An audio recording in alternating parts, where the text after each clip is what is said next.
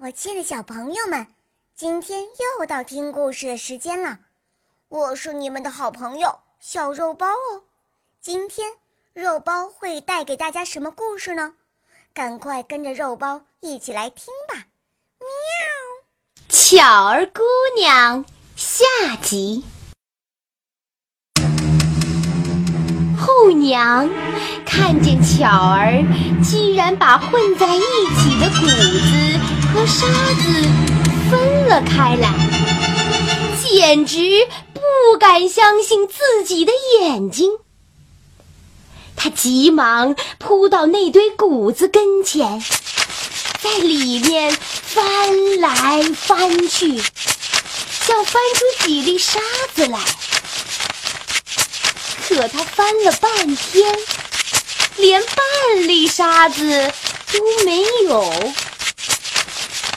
他找不到叉儿打巧儿，气得一转身跑了出去，站在院子里，扯着喉咙喊：“懒丫头，还不快起来！这儿有三缸水。”今天上午，你得把它弄得比糖还甜，要不然的话，我就打死你！说完，就把巧儿关在家里，自己串门去了。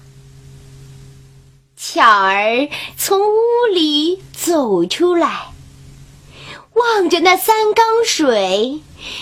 又开始发愁了。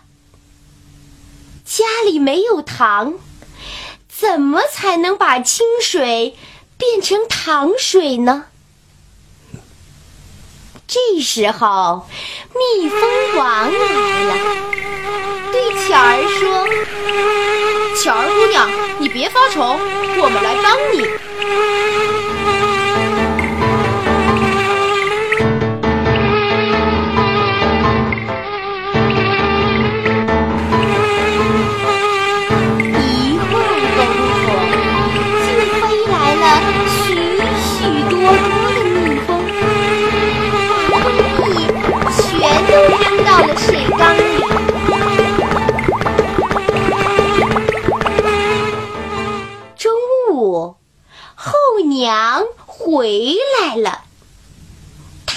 想，哼，巧儿本事再大，也没法把清水变成糖水呀。这次我非打死他不可。哪知道，他舀起缸里的水一尝。比糖水还甜呢！后娘气得暴跳如雷。她把巧儿关在菜园子里，叫她从井里吊水浇菜，还不给她饭吃。一天，两天，到了第三天早上。巧儿又累又饿，昏过去了。他昏昏沉沉的躺了好久好久。忽然听到有谁在叫他：“巧儿姑娘，巧儿姑娘，井台上有灵芝草，你快吃点。”巧儿慢慢的睁开了眼睛，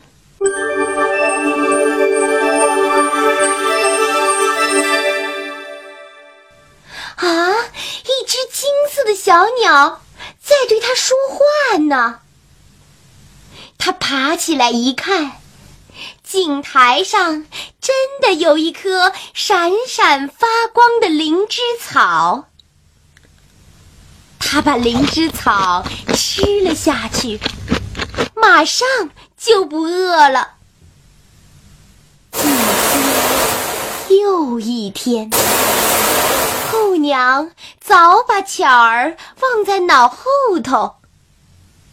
就这样，半个月过去了，后娘心想：“哼，巧儿饿了这么多天，肯定早死了。”她走到菜园门口，往里一瞧，哎，怪了，巧儿没有死，倒是长胖了。这时候，金色小鸟看到了它，大声叫起来：“当心，当心！后娘偷看你来了！”后娘气坏了，就冲进菜园子，啪的一下就把小鸟给打死了。巧儿好伤心啊！他一边哭，一边把金色的小鸟埋在了井台边。过了几天，那儿竟然长出了一棵小苗来。不久，小苗就长成了一棵小树，小树伸出了碧绿的枝叶，给巧儿遮太阳。后娘看到了，又拿一把斧头把小树砍了。小儿摸着断了的树枝，心里难过极了。他把树干做成了一个棒槌，用它来捶衣服。啪啪啪！嘿，给这么一捶。就变成了新衣服。后娘知道了，就把那个棒槌从巧儿手里抢了过来，也用它来捶衣服。啪啪啪啪，猛捶了一通，然后盯着那堆旧衣服，以为他们也会变成新衣服。可是。那些旧衣服冒出了一股呛人的青烟，全都变成了又臭又脏的破布。后娘气得把棒槌一把塞到炉子里当柴烧，烧的棒槌嘎巴嘎巴直响，飞出了好多火星子。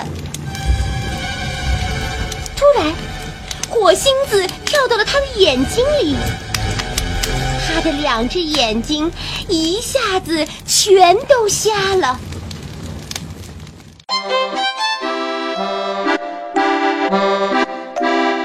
从此以后啊，狠毒的后娘再也没有法子折磨巧儿了。